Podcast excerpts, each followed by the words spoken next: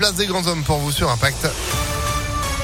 C'est juste après la météo et puis l'info avec Émilie Gébleu. Bonjour. Bonjour, bonjour à tous. Le face-à-face pour les deux candidats à l'élection présidentielle, Emmanuel Macron et Marine Le Pen, vont s'affronter ce soir à l'occasion du traditionnel débat de l'entre-deux tours.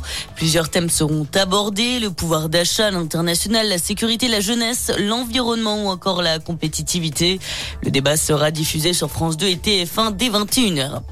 Dans le même temps, lui s'est exprimé hier sur BFM TV. Jean-Luc Mélenchon, le candidat de la France insoumise, arrivé troisième au premier tour, invite une nouvelle fois ses soutiens à ne pas voter pour Marine Le Pen, mais sans appeler à voter pour Emmanuel Macron.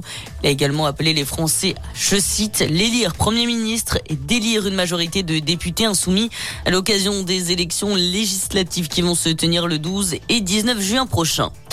Dans l'actualité également, l'offensive russe se poursuit en Ukraine, notamment à l'est du pays. Les États-Unis ont envoyé à Kiev des avions de chasse pour renforcer leur armée de l'air. Dans le même temps, des nouvelles sanctions vont être prises à l'encontre de Moscou.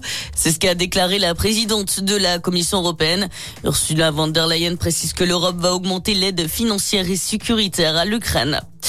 L'ouverture d'une enquête à Grenoble après des cas de piqûres administrées en boîte de nuit. Six personnes ont déposé plainte, quatre femmes et deux hommes, après avoir été victimes de piqûres ayant entraîné un malaise pendant des soirées.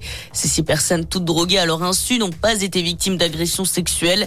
Il y a un mois déjà, des faits similaires avaient été recensés à Nantes. Et enfin, on termine avec un mot de football avec la 34e journée de Ligue 2. Et la Ligue 1 attendra pour Toulouse. Le TFC a fait match nul hier soir en déplacement sur la pelouse de Sochaux avec un but partout. Les autres équipes candidates à la montée ont toutes gagné.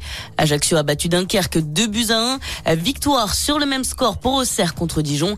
Et le Paris FC l'emporte 1-0 contre Caen. Euh, voilà pour l'essentiel de votre actualité. Je vous souhaite une excellente matinée à tous à notre écoute. Merci beaucoup. Retour de l'info, ce sera à 6h30 sur Impact FM. Restez informés en attendant.